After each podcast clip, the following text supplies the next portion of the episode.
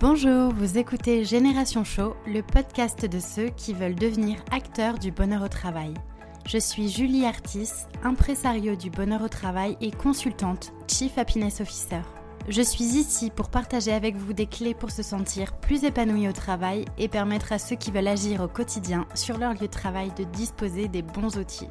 À travers ce podcast, je pars aussi à la rencontre de celles et ceux qui ont décidé de faire du bien-être au travail leur mission au quotidien, parmi lesquels les Chief Happiness Officers.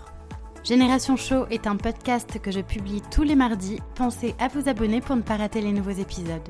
Et si vous venez juste de me rejoindre, bienvenue Je vous conseille d'écouter l'épisode 0 dans lequel je me présente un peu plus en détail. Je suis très heureuse de partager ce nouvel épisode avec vous. Installez-vous confortablement, c'est parti Bonjour à tous et bienvenue sur ce nouvel épisode de Génération Show, épisode numéro 23. Et je suis ravie aujourd'hui de pouvoir échanger avec Juliana Détune. Bonjour Juliana. Bonjour Julie. Merci beaucoup d'être euh, avec moi aujourd'hui sur ce podcast. Alors, tu es consultante en qualité de vie au travail, tu es facilitatrice en communication par le jeu et tu es aussi en train de lancer une conférence qui s'appelle Demain, je me lèverai de bonheur donc bonheur B-O-N-H-E-U-R. On en parlera. Alors, merci encore d'être avec nous aujourd'hui. Et pour, comme première question, est-ce que tu peux nous dire qui tu es, Juliana, et pourquoi tu fais ce que tu fais? Mais oui, pas de souci. J'espère que vous avez trois heures. Euh, qui je suis? Bah, Alors, tu as expliqué euh, un peu mon activité. Euh, j'ai 37 ans.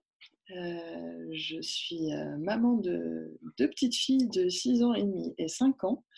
Euh, et j'ai derrière moi 18 ans d'expérience en office management, en assistant de direction et plus récemment en chief happiness management.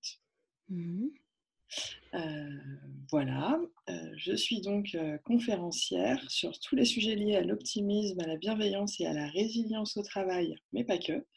je suis aussi consultante en qualité de vie au travail, effectivement, pour tout type d'entreprises qui peuvent être amenées à me et facilitatrice en communication par le jeu. j'anime des ateliers dans les entreprises afin d'amener les équipes à mieux communiquer entre elles, découvrir comment améliorer la cohésion entre les collaborateurs, avec leurs managers, pour faciliter les échanges et du coup apporter du bien-être au travail. Ok. Qu'est-ce qui t'a donné envie du coup de t'intéresser un jour à ce sujet du bien-être au travail? Est-ce que ça a été une prise de conscience? Est-ce que ça a été une révélation comme ça un jour?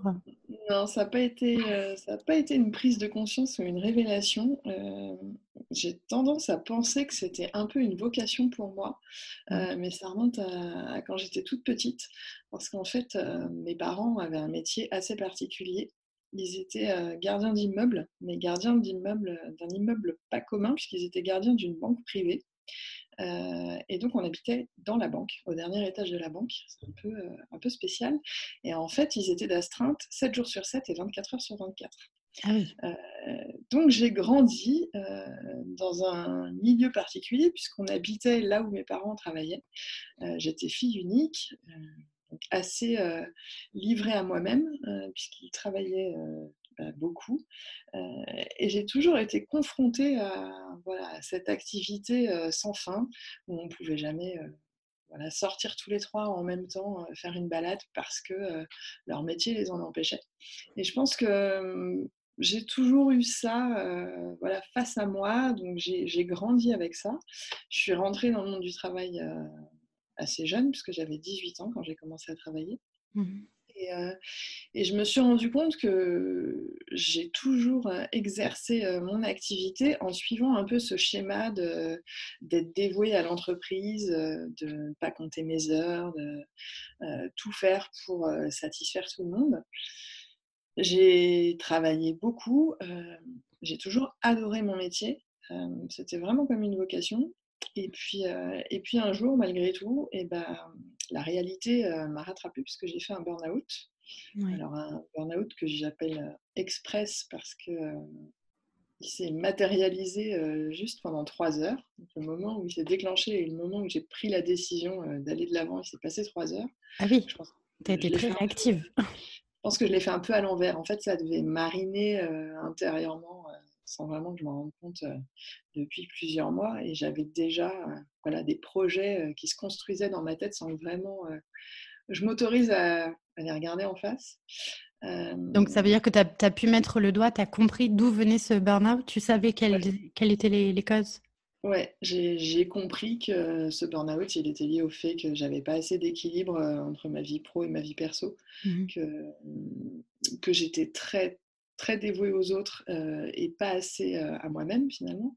Mmh. Et, et, que tout ce en quoi je croyais depuis toujours, qui était bah, voilà, qu'on pouvait s'épanouir au travail, être heureux au travail, trouver du sens dans ce qu'on fait, je le, je le voilà, j'en avais la conviction, je le pratiquais à ma manière, mais ce n'était pas vraiment reconnu comme tel dans l'entreprise dans laquelle je travaillais. Mmh. Et à partir de, de ce burn-out et de ce moment-là que je me suis dit, bah, en fait, euh, non, c'est à toi de voilà, à toi de prendre ta vie en main et de décider de, de trouver un job euh, dans lequel tu vas pouvoir appliquer tes convictions et, euh, et vivre tes valeurs, voilà, y compris dans le monde professionnel. Donc tu avais ce poste déjà de office manager à l'époque? J'avais déjà ce poste d'office manager, ouais. J'étais, j'étais office manager et assistante de direction dans une filiale du groupe Elior. Ça faisait 11, ans que j'y travaillais. Et j'y étais, euh, voilà, j'y étais très bien, j'adorais ce que je faisais. Euh, mais j'ai aussi été confrontée euh, les deux dernières années de mon activité à un manager toxique, mmh. donc qui n'a pas été pour rien dans mon burn-out. Mmh.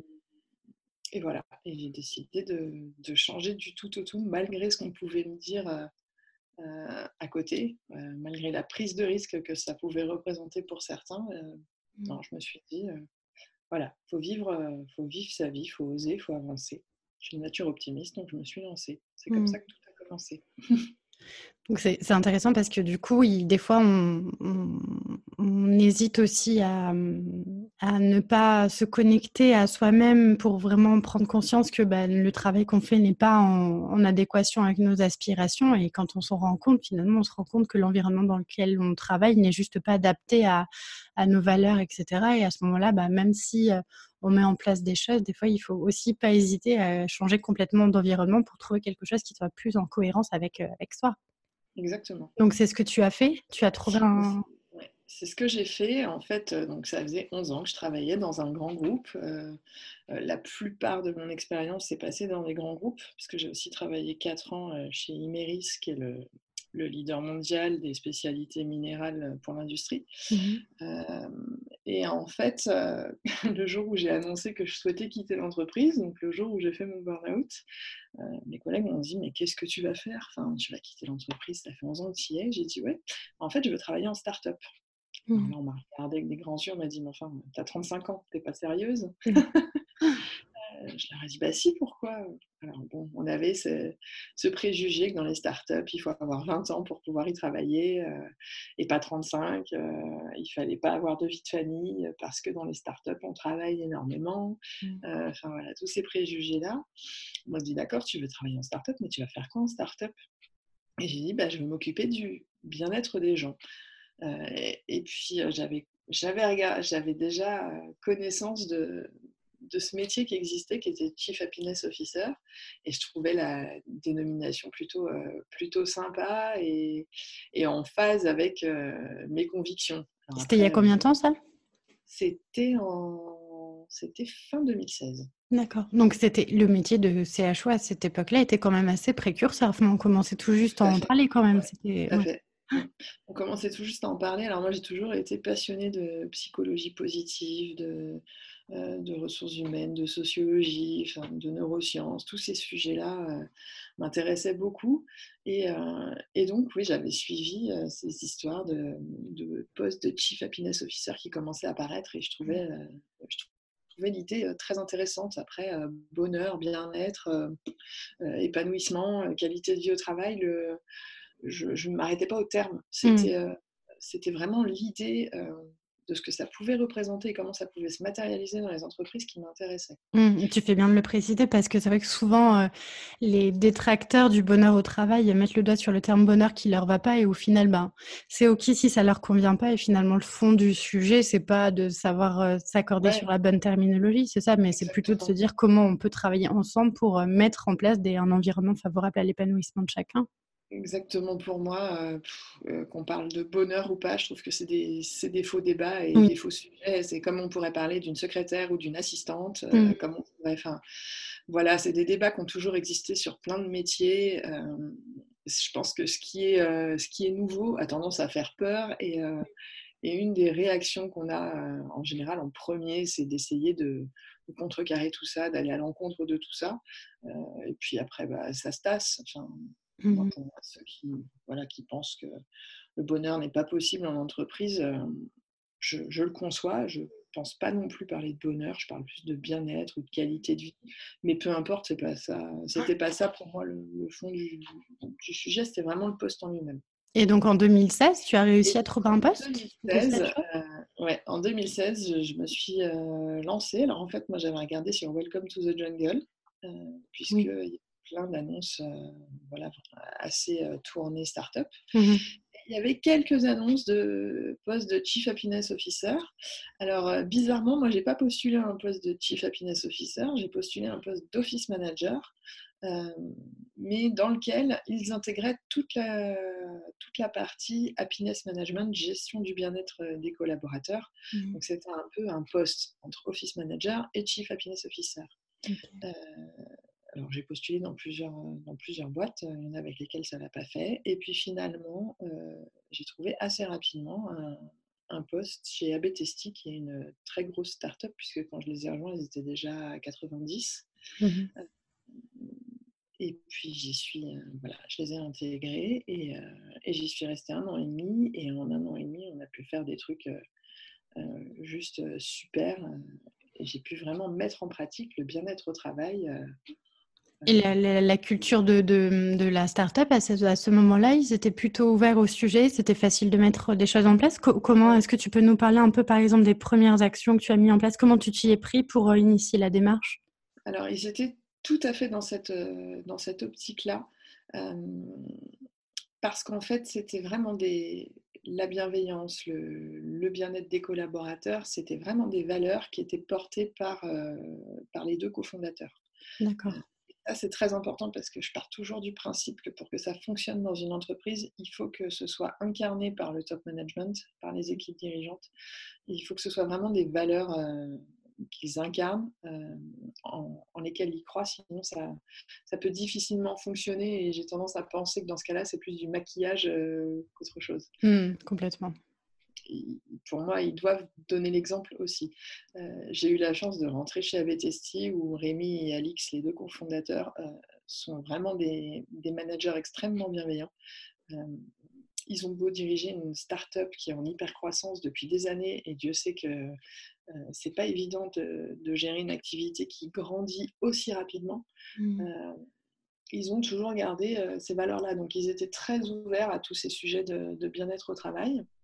Donc j'avais un poste d'office manager assez euh, classique. Euh, j'avais une partie administrative RH, euh, comptable, je gérais le parc informatique, enfin je gérais voilà, toutes les relations avec les prestataires extérieurs, un peu un poste de responsable des services généraux classique. Mmh. Et j'avais toute la partie gestion du bien-être des collaborateurs, où là j'avais, j'ai envie de dire, quasiment carte blanche pour mettre en place des choses ce que j'ai commencé, ce que j'ai commencé par faire, c'est bah, faire un, petit bilan de ce qu'ils avaient déjà mis en place, de, ce que réclamaient euh, les collaborateurs, ceux sur lesquels ils avaient besoin que je travaille. voilà ce qu'ils avaient envie de voir se développer dans l'entreprise. Mmh. Donc ça a été beaucoup de, beaucoup de discussions avec, avec tous les salariés pour vraiment comprendre euh, leur culture, euh, leurs envies, comment eux, ils voyaient leur épanouissement dans l'entreprise. Mmh. Et à partir de là, ben, on a commencé à mettre en place plein de choses. Donc, on s'est occupé de l'aménagement des locaux, faire en sorte qu'ils soient voilà, qu'ils soient installés le mieux possible à leur poste de travail, qu'ils travaillent dans des locaux qui, qu'ils trouvent agréables et qui leur ressemblent. Mmh on, a, travaillé sur, plein de sujets, on a mis en place plein de, petits services agréables pour que les journées soient, soient sympas. Donc, bah, des, denrées alimentaires à volonté, dans une cuisine ouverte qui favorise les échanges. On a mis en place des cours de sport parce qu'il y avait beaucoup de une grosse grosse majorité de sportifs dans l'entreprise et qu'ils étaient vraiment demandeurs de ça. Donc ils avaient déjà des sessions de sport qui étaient organisées, mais de manière plus ou moins régulière. Ils avaient envie, de tester des nouveaux sports, donc on a travaillé là-dessus pour pouvoir proposer quelque chose qui, convienne au plus grand nombre, parce qu'il y a ceux qui avaient envie de faire de la boxe, par exemple, et il y avait ceux qui avaient envie de faire du yoga, ou ceux qui avaient juste envie de profiter d'avoir un massage euh, une fois de temps en temps. Mmh j'ai construit des programmes, j'ai trouvé des prestataires bah, qui pouvaient euh, voilà, répondre aux besoins de chacun. Euh, l'idée, c'était pas d'imposer des choses. On parle beaucoup de l'injonction au bonheur, mmh comme si, euh, voilà, on a décidé qu'on allait s'occuper du bien-être des collaborateurs, donc ils sont obligés de faire tout ce qu'on leur demande de faire euh, parce qu'on a décidé que ça allait les rendre heureux. Mais pas du tout. Enfin, moi, je consultais tout le monde et ceux qui avaient envie d'avoir des services un peu particuliers. Si je pouvais les mettre à leur disposition, je le faisais. Puis ceux qui n'avaient pas envie, je les laissais tranquilles. Quoi. Enfin... mais tu fais bien de le préciser. C'est super important ce que tu dis parce qu'on. Moi, je vois beaucoup de gens qui partent euh, euh, sur une démarche comme ça, qui se disent bon, ben, on va tenter des choses, on va mettre, mais ils ne demandent même pas d'abord l'envie, l'envie réelle des collaborateurs. Et ça, que ce que tu as fait, c'est super de partir de où est-ce qu'on en est à un instant T et de quoi vous, vous avez besoin pour qu'on commence à mettre en place des choses.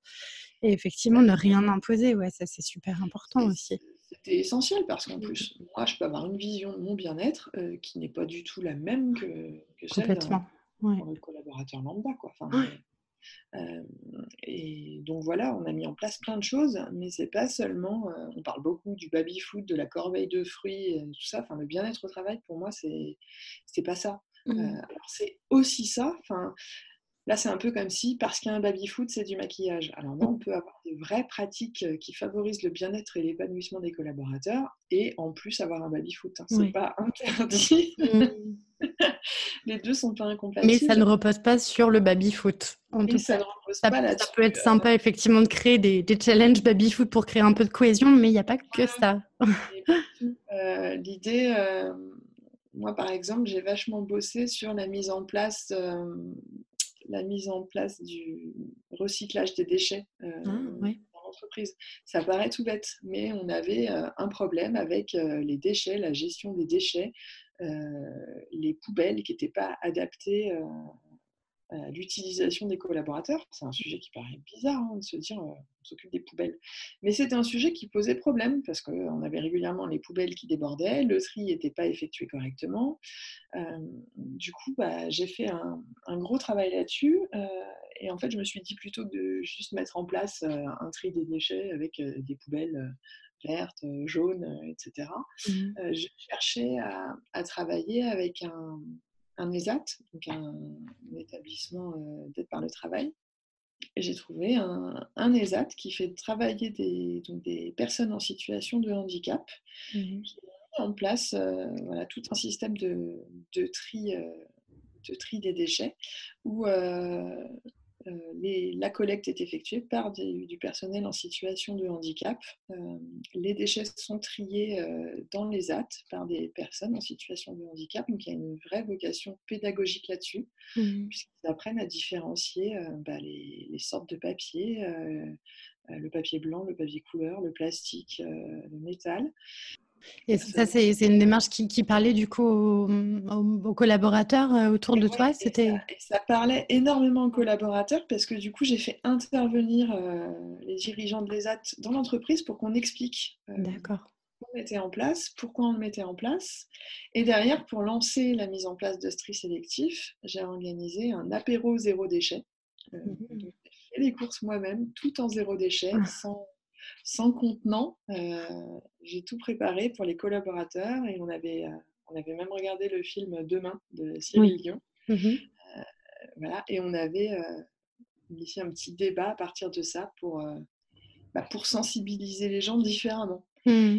Et c'est intéressant parce que du coup, c'est des démarches qui, montrent aux gens que oui, on a un travail et bon, bah, on contribue à, à, finalement la croissance de notre société, mais aussi au-delà de ça, on contribue à quelque chose de plus humaniste qui va au-delà de la simple mission de l'entreprise. Et c'est super de les, de les engager là-dessus. Ouais, et, et, ça, je sais que ça a super bien fonctionné parce que du coup, ils se sentaient impliqués, parce qu'ils ont compris la démarche, euh, que ça leur apportait du bien-être et qu'ils voyaient qu'en plus, euh, ça avait une réelle utilité en dehors de l'entreprise. Mmh. Donc voilà, ça, c'était, euh, c'est un exemple d'activité Mmh. J'en parle parce que je pense que c'est un peu original. Enfin, on n'a pas trop l'habitude d'entendre parler de ce genre de démarche, mais le bien-être au travail, ça peut aussi être ça. J'ai beaucoup travaillé sur, euh, alors pas toute seule, hein, c'est toujours euh, avec euh, les équipes, les collaborateurs, les managers, les dirigeants. On a beaucoup travaillé sur les outils qui étaient mis en place, les process qu'on avait avec chaque outil. Est-ce qu'il y avait des outils qui étaient inadaptés à l'utilisation on avait besoin d'en faire Est-ce qu'il y avait des process qui étaient trop lourds pour les équipes? Mmh. Comment on pouvait faciliter les choses pour faire gagner du temps à tout le monde? Mmh. Pas simplement pour faire gagner du temps pour travailler plus, c'était pas ça. parce qu'on, pareil, on dit toujours, de toute façon, bien-être au travail, c'est pour que les gens soient plus performants, pour qu'ils travaillent plus, parce que la boîte en veut toujours plus. Mmh. Mais non, c'est aussi faire gagner du temps aux gens, juste parce que c'est pénible parfois d'être voilà, de se retrouver face à un outil qui ne fonctionne pas ou, euh, ou, à des process hyper lourds euh, qui, qui, compliquent plus qu'ils ne plus qu'ils n'ont d'utilité dans l'entreprise. Oui, et euh, puis être productif, je pense, c'est au-delà des bénéfices pour l'entreprise. Je pense que ça fait du bien aussi à soi-même de dire qu'on est efficace dans son travail, puisqu'il y a une, c'est une source d'autosatisfaction. Donc, Exactement. Exactement, donc euh, je travaillais là-dessus. On a travaillé sur bah, des plans de formation, des plans de formation en interne pour, mmh. euh, pour aider les collaborateurs qui avaient soit envie de changer de poste complètement, soit qui avaient envie d'évoluer, mais qui ne se sentaient pas tout à fait prêts. Donc on a fait des formations au management parce que on parle beaucoup de managers toxiques, de management bienveillant, mmh. mais on a dans les entreprises beaucoup de managers qui n'ont jamais été formés au management, et souvent le problème vient de là. Oui. oui, ce sont des personnes qui ont simplement évolué dans leur poste et à qui on a proposé d'être manager, alors qu'elles n'ont pas forcément les compétences acquises pour l'être. Oui, donc nous, on leur proposait des managers, mais on les mmh. accompagnait dans ce poste de manager qu'ils allaient prendre. Donc, mmh ça, ça joue sur le bien-être du manager et le bien-être des collaborateurs. Parce que si la personne est bien dans son poste, se sent à l'aise dans ses baskets, forcément, elle aura une façon de fonctionner qui, qui collera avec euh, les besoins de son équipe et, euh, et, les valeurs et les méthodes de l'entreprise. Mmh. Voilà, mon poste, c'était un peu tout ça. Et puis, c'était aussi d'organiser des événements euh, sympas, originaux. Mmh tout un tas de missions euh, passionnantes. Et donc, les, retours, tu arrives à mesurer un peu les retours? Est-ce que tu avais des, des indicateurs? Est-ce que tu t'étais fixé des objectifs? Est-ce que tu reprenais un peu les avis de chacun à la suite de, des actions menées Oui, ouais, On, avait mis en place des sondages euh, dans l'entreprise. Euh, les gens pouvaient voilà, recevoir une petite série de questions et ils pouvaient répondre pour nous indiquer bah, leur niveau de satisfaction. Moi, je créais aussi des questionnaires parfois euh, pour mmh. savoir euh, ce qu'ils en pensaient et ce qu'ils voulaient améliorer. Euh, voilà, c'est, enfin, le feedback, c'est essentiel dans une entreprise. Tu peux pas mettre en place quelque chose et dire c'est bon, je l'ai mis en place, ça roule. Non, mmh. quelque chose en place en consultant avant les collaborateurs et une fois que c'est mis en place, il faut continuer à les consulter pour savoir comment ça se déploie, comment ça fonctionne est-ce qu'il y a des, choses à améliorer, à optimiser, euh, euh, mmh. à stopper? Parce qu'en fait, on se rend compte que ça ne fonctionne pas. Puis c'est le propre finalement d'une start-up de commencer à expérimenter des choses et puis pivoter si ça ne fonctionne pas de la bonne façon, expérimenter d'autres choses et, euh, avancer un petit peu comme ça. Oui, ouais, exactement. Et tu, disais que du coup, tu étais facilitatrice euh, en communication par le jeu. Est-ce que à, ce moment-là, tu avais déjà commencé à, animer des choses pour permettre aux gens d'apprendre à mieux communiquer entre eux, etc. Il y avait des ateliers que tu mettais en place toi-même? Euh, Alors, pas dans l'entreprise euh, à proprement parler, mais en fait, quand je me suis lancée à rechercher voilà, un job en start-up, mmh. à l'époque où j'étais j'ai créé mon statut d'indépendante en parallèle. Mmh parce que je voulais travailler dans le bien-être au travail et que et que je trouvais ça super. Je me disais, si j'arrive à le faire dans une entreprise vraiment qui, voilà, qui porte ces valeurs-là ouvertement aux yeux de tous, ça sera chouette. Mais j'aimerais bien pouvoir voilà, le, le, mettre en place aussi dans plein d'autres ah, entreprises. Le partager au plus grand nombre. Partager, voilà, et faire rayonner un peu l'optimisme et, et, les côtés positifs que peuvent avoir le travail dans les entreprises. Et donc j'avais créé mon statut d'indépendante et puis et puis du coup j'ai testé des voilà une animation d'ateliers, des ateliers que j'avais un peu inventés à mmh partir d'Icebreaker. Et puis ça fonctionnait plutôt très bien. Donc les, gens étaient, les gens étaient contents, on parlait autour d'eux, ça marchait bien. J'avais lancé aussi les conférences sur les sujets du bien-être au travail. Mmh des conférences pas forcément ultra sérieuses, c'était plus sur le ton de l'humour et, et, sur du storytelling. Et ça marchait bien aussi. et donc bah, voilà, j'ai développé ça en parallèle de mon activité salariée pendant, pendant deux ans. D'accord. Alors justement, en termes de conférence, tu, lances euh, une conférence là qui s'appelle Demain, je me lèverai de bonne heure, qui est une, conférence euh, qui parle un peu de, de, ton, de ton parcours et de toute, euh, toute ta vision finalement liée au bien-être au travail, à l'optimisme, etc. Est-ce que tu peux nous en parler un petit peu de cette conférence? Oui, alors c'est une conférence qui est vraiment basée sur mon histoire personnelle et mon parcours euh, professionnel, puisque bah, comme je te l'ai raconté un peu au début, euh, j'ai une enfance un peu euh, particulière mmh. et, et, que, et, que, ça a beaucoup joué sur mon état d'esprit. je dis toujours que je suis une optimiste bienveillante. Mmh.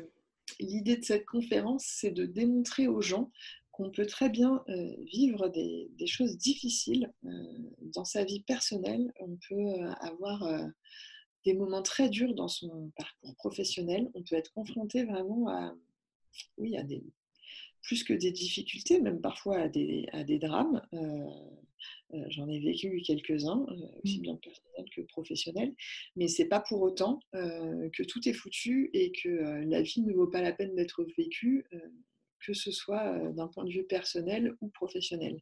Mmh. Et, et, donc l'idée de la conférence, c'est ça et c'est de revenir sur, euh, en termes de, euh, bien-être euh, au travail, mais pas que, c'est de revenir sur les principes fondamentaux de la bienveillance en entreprise. Mmh. donc je reviens sur des, choses qui paraissent très très basiques quand on les entend, mais, mais auxquelles on ne pense pas parce qu'on a la tête dans le guidon, parce que mmh.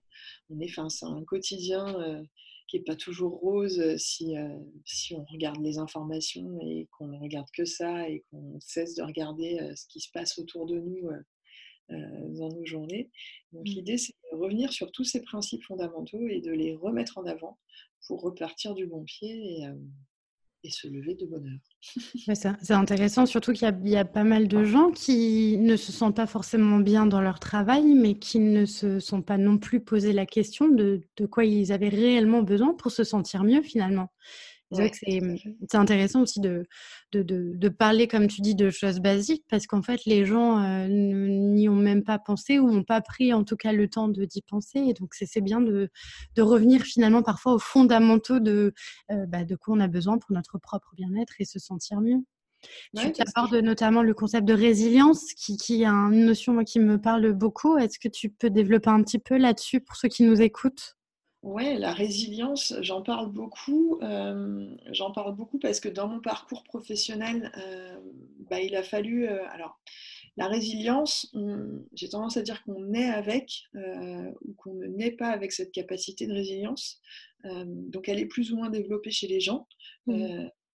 mais on apprend aussi à la développer soi-même en, voilà, en, en, travaillant son état d'esprit quand on est confronté à, à des difficultés. Euh, la résilience, moi, euh, c'est vraiment quelque chose que j'ai en moi depuis toute petite. Donc, si tu veux la définir, c'est quoi? C'est la capacité à rebondir après des à rebondir après des épreuves mmh. et à peut-être à s'appuyer même sur ces épreuves pour, pour rebondir d'autant plus positivement. Mmh l'exemple de mon burn-out et de comment j'ai rebondi voilà, est un bon exemple. Mais dans ma vie personnelle, j'ai aussi été confrontée à des drames qui font que euh, j'ai dû avancer. Euh, j'ai été confrontée à un père incestueux, euh, à un père alcoolique. donc j'ai vécu des, vrais drames dans ma vie dont on n'ose pas parler. ça c'est pareil, la libération de la parole, c'est quelque chose voilà, que je, je prône au plus haut point parce que c'est des sujets qui deviennent tabous euh, et du coup on a tendance à se renfermer euh, sur nous-mêmes avec, euh, avec ces drames qu'on a pu vivre mmh. en, sachant qu'on n'est pas forcément enfin voilà qu'on est, est des victimes, qu'on n'est pas responsable de ce qui nous est arrivé, mais en n'en parlant pas, bah, on garde ça et on n'arrive pas à, dépasser ça pour aller de l'avant. Mmh. et moi, bah, j'ai appris à, à m'appuyer là-dessus pour me dire je n'y suis pour rien et, et j'ai pas choisi d'être ici et de vivre ça, mais je suis ici et la vie est belle et mérite d'être vécue. Et il n'y a pas de raison que moi aussi je ne vive pas des belles choses, donc je vais me construire un, univers positif. Mmh la résilience, c'est un peu tout ça. Quand, quand, on parle de bien-être au travail aussi, c'est, je ne sais pas si tu es d'accord avec, ça, mais c'est avant tout en état d'esprit. En fait, il ne tient à chacun d'entre nous de se lever le matin en, décidant de regarder sa journée comme une nouvelle journée pleine de bonnes choses qui vont, qui vont arriver, plutôt que la regarder avec toutes les contraintes que ça comporte aussi au travail. on est, oui, on est tous responsables de notre bien-être mmh. au travail et on est tous responsables du bien-être des autres. Mmh. C'est aussi quelque chose que j'aborde beaucoup dans ma conférence. On se dit, les managers aujourd'hui ne sont pas bienveillants, il faut qu'ils apprennent à être bienveillants, certes, mais il faut que nous aussi, on réapprenne tous à être bienveillants. alors comment on fait? Quelqu'un qui travaille dans un, dans un endroit où il y a un manager toxique, où les relations ne sont pas forcément idéales, comment on fait pour se sentir bien dans ce genre d'environnement?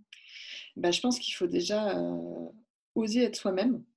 Mmh. Euh, et ne pas, ne pas se, rabaisser euh, face à un manager toxique. Euh, moi, j'ai eu du mal avec ça quand j'étais quand j'étais en entreprise parce que bah, parfois la toxicité fait que tu, tu perds tu perds même ton amour propre et, ta confiance en toi, etc. Mmh. mais je pense qu'il faut oser être soi-même, qu'il faut oser, oser parler et oser avoir un comportement bienveillant face à n'importe quelle situation. tu sais, quand tu es en face de quelqu'un qui est hyper irrité, qui va s'énerver sur toi, tu le regardes en souriant, ou avec indifférence, ça va avoir tendance à le calmer tout de mmh, suite. Ça désamorce. Alors, ouais, alors que si, euh, si toi-même tu t'énerves, euh, ça va te rendre malade et ça va pas, ça va pas résoudre le problème. Euh, Mais il faut quand même avoir une capacité à savoir du coup bien gérer ses émotions pour justement ne pas être dans la réaction parce que c'est vrai que quand on s'énerve contre toi, bah, tu as tendance à être aussi dans la réaction de. Ouais. Et c'est pour ça que c'est aussi un des sujets que j'aborde dans ma conférence, j'en mmh. aborde plein.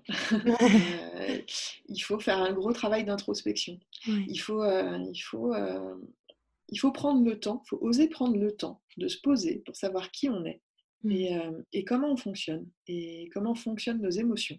Mmh. on ne réagit pas tous de la même manière. moi, je sais que j'ai tendance à à être très patiente, par exemple. En revanche, si on, si on m'agresse, je sais que je ne suis pas du tout patiente et que j'ai tendance à partir au quart de tour. à partir du moment où tu le sais, tu arrives à, à, avoir le comportement qui convient le mieux pour, voilà, pour te générer du bien-être et, et, amener les autres à générer du bien-être aussi. Mmh.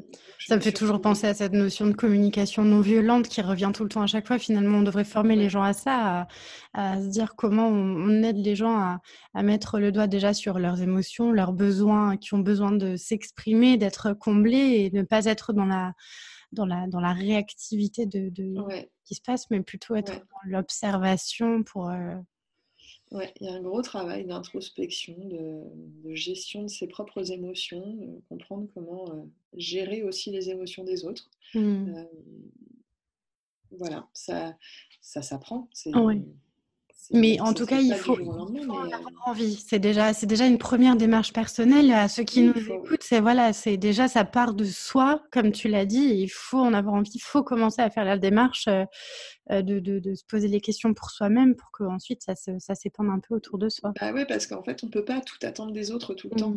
Mmh. Aussi, c'est aussi un de mes, principes, c'est euh, euh, comme le disait Gandhi, soit le changement que tu veux voir dans le monde. Mmh euh, moi, je rêve d'un monde bienveillant et ultra positif et optimiste. Euh, alors je sais qu'il y a du boulot, mais je me dis que si moi je commence par l'être et avoir un comportement euh, en phase avec, euh, avec cette valeur que j'ai, mmh. bah, c'est déjà un, bon début. Et si moi-même je ne le mets pas en pratique, comme, comment je peux faire pour que les autres le deviennent aussi? Mmh. C'est difficile. C'est toujours un peu une culture par l'exemple. Oui, complètement. Et alors, si tu, si tu devais donner ta définition du bien-être au travail, ce serait quoi pour toi? Le bien-être au travail, pour moi, c'est euh, ce sentiment euh, de savoir euh, pourquoi on fait le métier qu'on fait, pourquoi on est dans l'entreprise dans laquelle on est. bien-être au travail, pour moi, c'est d'abord de trouver du sens dans ce qu'on mmh. fait d'avoir suffisamment confiance en soi pour euh, réaliser ses missions euh, euh, le mieux possible en restant en phase avec soi-même mmh. et arriver à, s'épanouir au quotidien dans son job, avec les équipes, avec son manager et, réussir à, construire quelque chose de, solide et qui apporte une satisfaction et du plaisir. Mmh. Et pour moi, chaque petit moment de plaisir, ça constitue des petits instants de bonheur. Et ce rôle de Chief Happiness Officer, selon toi, est-ce qu'il est, il est essentiel dans l'organisation? Est-ce qu'on peut s'en passer? Est-ce que quelle est, quelle est ta vision par rapport à ce métier-là? Euh, bah, J'espère qu'un jour, euh, ce métier disparaîtra, euh, mmh. parce que ça voudra dire que, enfin en tout cas, ça voudra dire. J'espère qu'il disparaîtra parce que les entreprises auront euh, changé un peu euh, leur culture managériale et qu'on n'aura plus besoin euh, d'avoir des, des, salariés qui ont des postes avec cette dénomination-là. Mmh. mais je pense que je pense que ça a une utilité. Après, je pense qu'il y a aussi beaucoup de personnes dans les entreprises qui font déjà office euh, de Chief Happiness Officer sans, sans avoir le s'en rendre compte ou sans avoir le titre. Euh, il y a un livre très intéressant que j'ai lu euh, qui s'appelle Toxic Handlers mmh sur les personnalités bienveillantes. Mmh dans toutes les entreprises, il y a des personnalités bienveillantes qui, qui arrivent à, à, générer beaucoup de positifs et finalement qui apportent du bien-être aux collaborateurs depuis toujours. donc voilà, je pense qu'il faut qu'on arrive à, pense qu'il faut qu'on arrive dans les entreprises à... Il faut que chacun s'empare du sujet. S'empare du sujet et qu'on arrive à avoir euh, l'humain qu'on a mmh. en face de soi. Mmh. Et, pas, et pas uniquement euh, un poste, un titre, une mission, une fonction, euh, un objectif. Mmh. On a d'abord en face de soi un humain avec, avec des émotions, des valeurs et, et des qualités. Et quel conseil justement tu pourrais donner à, ceux qui nous écoutent et qui ont envie de, envie de passer à l'action et devenir acteur justement de ce bien-être au travail? Quels, quels, seraient les premières euh, steps à, faire? Euh, Je pense qu'en avoir envie, c'est super, euh, mais qu'il faut bien réfléchir avant est-ce qu'on est, est-ce qu'on a les capacités de le faire Pas les capacités intellectuelles, euh, mais les capacités euh, justement en termes d'émotion? Parce que bah, gérer le bien-être euh, au travail, c'est un vrai métier. Mmh. On, est, on est confronté à l'humain qui va nous confier des choses. on va être en lien avec des collaborateurs qui vont exprimer leurs ressentis sur plein de choses, qui peuvent être positifs ou négatifs. Et il faut c'est bien d'avoir envie de gérer le bien-être des gens, mais il faut apprendre à ne pas être une éponge, par exemple, euh, pour ne pas euh, se soi-même face à la détresse de certains. Exactement. Euh, donc il faut déjà bien se connaître soi, savoir comment on fonctionne, comment on réagit face à certaines situations. Et une fois qu'on est bien en phase avec soi-même et on se sent vraiment bien prêt à se lancer, il ne bah, faut pas hésiter à, oser et à, voilà, et à suivre son instinct et ses convictions parce qu'on parce qu'on a besoin de on a besoin de bien-être et de bienveillance dans les entreprises. Mmh. Et mmh, quand toi, tu as commencé à mettre en place des, ateliers, tu, disais tout à l'heure que tu t'étais basé sur des icebreakers. Mmh. alors les icebreakers, pour ceux qui ne connaissent pas le terme, c'est des, des, jeux pour briser la glace, finalement, c'est ça, hein, et permettre à chacun de mieux communiquer. Est-ce que tu as été formé Tu as fait une formation particulière ou vraiment c'est en piochant à droite à gauche des choses par rapport à ton expérience? J'ai pas eu de formation particulière. J'en ai fait beaucoup. Enfin, j'ai participé en fait à des icebreakers quand j'étais en entreprise. Et, et, en fait, quand j'ai commencé à en faire, donc c'était un petit comité, soit, soit c'était avec des, collaborateurs que je connaissais dans des cadres en dehors de l'entreprise, voilà, où, on nous demandait nous aussi de prendre la parole et d'essayer d'animer des choses. Mmh voilà. ça s'est fait un peu naturellement. Parfois, on se découvre, tu sais, des, on se découvre des, compétences euh, qu'on mmh. n'aurait pas euh, imaginées. Euh, la prise de parole en public, par exemple, c'était quelque chose, il y a quelques années, où je me disais, moi, parler en public. Et maintenant, tu es conférencière. Et maintenant, je suis conférencière, mais parce que, bah, parce que j'ai découvert au, fur et à mesure, au fil du temps, que, que voilà, j'aimais bien parler en public, qu'à partir du moment où c'était quelque chose qui un sujet qui me passionnait ou que je sentais maîtriser, bah, j'avais pas de souci à, à m'exprimer. Et pour les icebreakers, ça a été un peu pareil. J'étais passionnée par, par ça, euh, avec l'envie de mettre en place plein de choses. Et, euh, mmh. puis, finalement, ça a plutôt euh, bien fonctionné. Donc je mmh. me, je me forme parfois en, participant à des, mini-formations de, de prise de parole, d'animation, d'ateliers, mais ce n'est pas des vraies formations mmh. diplômantes ou certifiantes. Mais, j'ai un parcours très autodidacte et je pars du principe que qu'on peut très bien euh, voilà, se construire un parcours et, euh, et, et ouais, se rendre compte qu'on est très bon dans un métier alors qu'on ne l'aurait pas imaginé. Ouais. Ouais, c'est intéressant, puisque cette notion de, de, jeu, finalement, c'est pour ceux qui ont envie de mettre en place des, petits ateliers euh, en tant que Chief Happiness Officer dans leurs, dans leurs entreprises. C'est vrai que c'est intéressant d'utiliser des jeux pour euh, euh, créer plus d'échanges, de relations, ouvrir la parole et, et, ça permet notamment plus facilement de, de, faire émerger des choses sur lesquelles on n'aurait pas forcément mis le doigt, de trouver des solutions qui nous paraissaient insolvables à un moment donné. Et c'est vrai que c'est super intéressant comme approche d'utiliser les icebreakers pour, euh, pour ben, initier euh, Moi, j'ai eu envie de faire ça parce que, euh, parce que souvent dans les entreprises, en fait, on fait un séminaire annuel. Mmh. J'ai rien contre les séminaires, j'en ai vécu des très très chouettes qui m'ont laissé des super souvenirs. Mais souvent dans les entreprises, on met en place des séminaires durant lesquels on va te faire faire des activités, plein de choses. Tu te rends compte qu'il y a des gens, ils n'ont pas forcément envie de participer à ces séminaires qui durent mmh. un jour, deux jours. Ils, ils ont l'impression qu'ils vont perdre du temps, qu'ils vont avoir plein de boulot à rattraper euh, après cette journée de séminaire ou ces deux jours de séminaire. Euh, ils n'ont pas forcément envie euh, de participer à des activités ludiques comme ça devant un grand nombre de gens. Mmh. Et, moi, l'idée est venue de proposer ça aux entreprises en disant personne n'est obligé de le faire.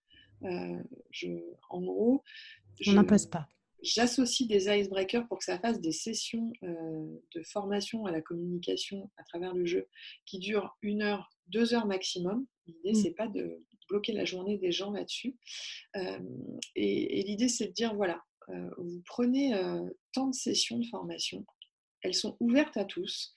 Ceux qui veulent y participer s'y inscrivent et ceux qui ne veulent pas y, participer, vous ne les forcez pas. Mmh. L'idée, c'est vraiment d'avoir un, un self-service en gros euh, oui, mais c'est bien de... euh, parce que euh, parce qu'il y a des gens qui vont avoir envie d'y participer, qui vont mmh. sentir qu'ils ont du mal à communiquer avec leurs collègues ou qu'il n'y a pas assez de cohésion et qui vont avoir envie de travailler là-dessus. Et du coup, bah, c'est super chouette. Et ceux qui n'ont pas envie, et bah, qui ne participent pas. Enfin, on n'arrive à rien en, forçant les gens à, faire des choses qu'ils n'ont pas envie de faire. Donc, Donc moi, l'idée, c'était de proposer ça dans les entreprises pour ceux qui veulent et, et apporter ma petite pierre à l'édifice au bien-être des gens. Donc aujourd'hui, tu es, tu es consultante en qualité de vie au travail à plein temps, hein, c'est ça, et facilitatrice. Tu ne travailles plus dans une start-up. Tu es, non, je ne travaille plus dans une start-up. Je suis indépendante depuis le mois de janvier à 100%. Mmh ça, faisait, ça faisait plusieurs mois que ça devenait compliqué de combiner toutes les activités. Un mmh. moment, il faut faire un choix.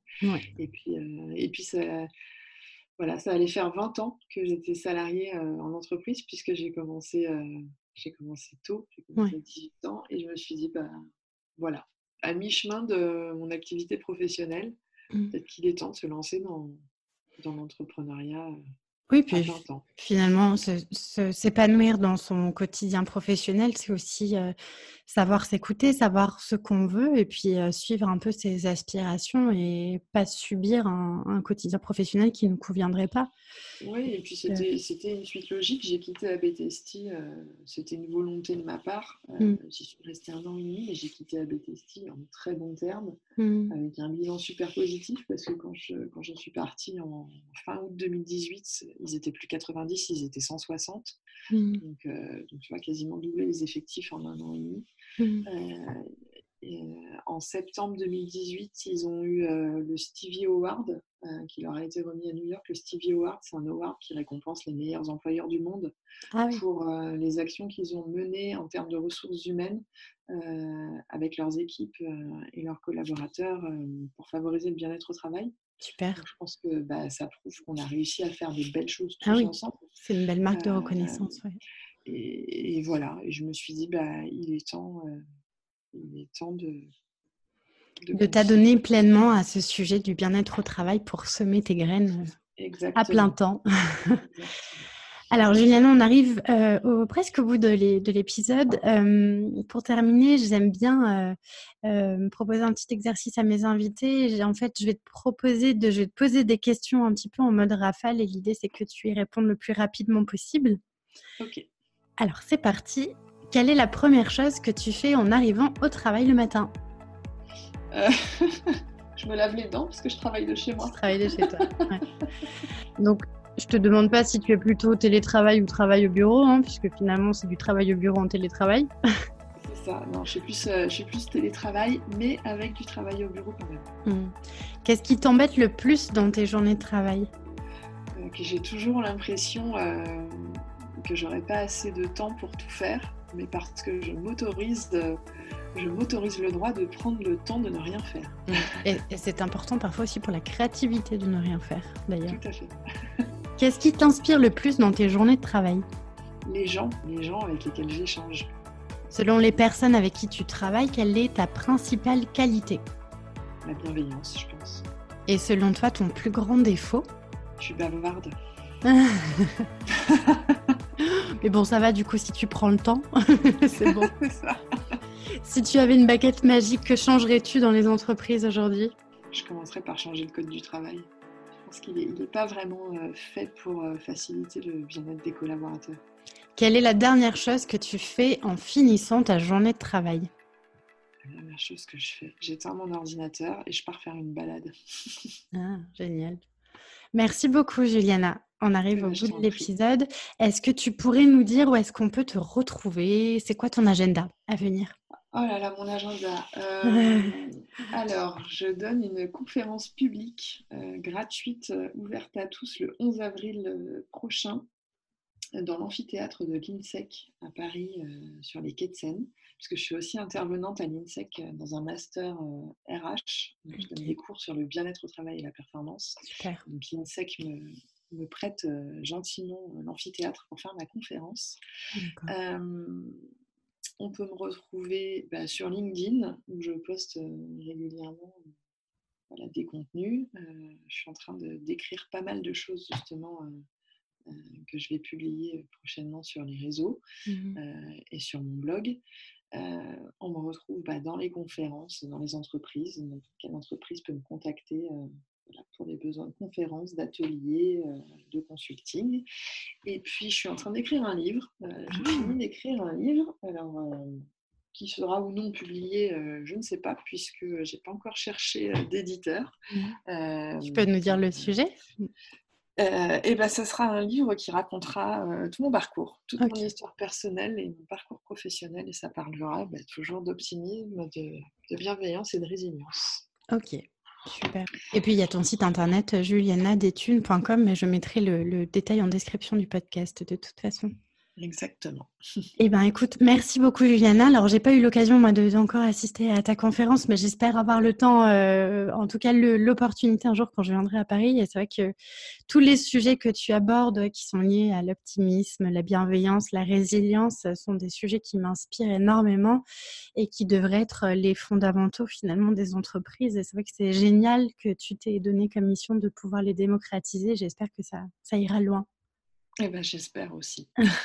Un grand merci en tout cas pour ta participation à ce podcast. Je t'en prie, Julie. Et puis pour ceux qui nous écoutent, eh ben, je vous dis merci d'avoir été là avec Juliana et moi et je vous dis à la semaine prochaine pour un nouvel épisode de Génération Show. Salut Voilà, c'est tout pour aujourd'hui. Mille merci d'avoir écouté jusque-là. Une dernière petite chose avant de nous quitter. Si le podcast vous plaît, je vous invite à m'écrire un petit commentaire ou à me mettre 5 étoiles. C'est le plus simple pour m'aider à faire connaître le podcast et ça me fera aussi très plaisir.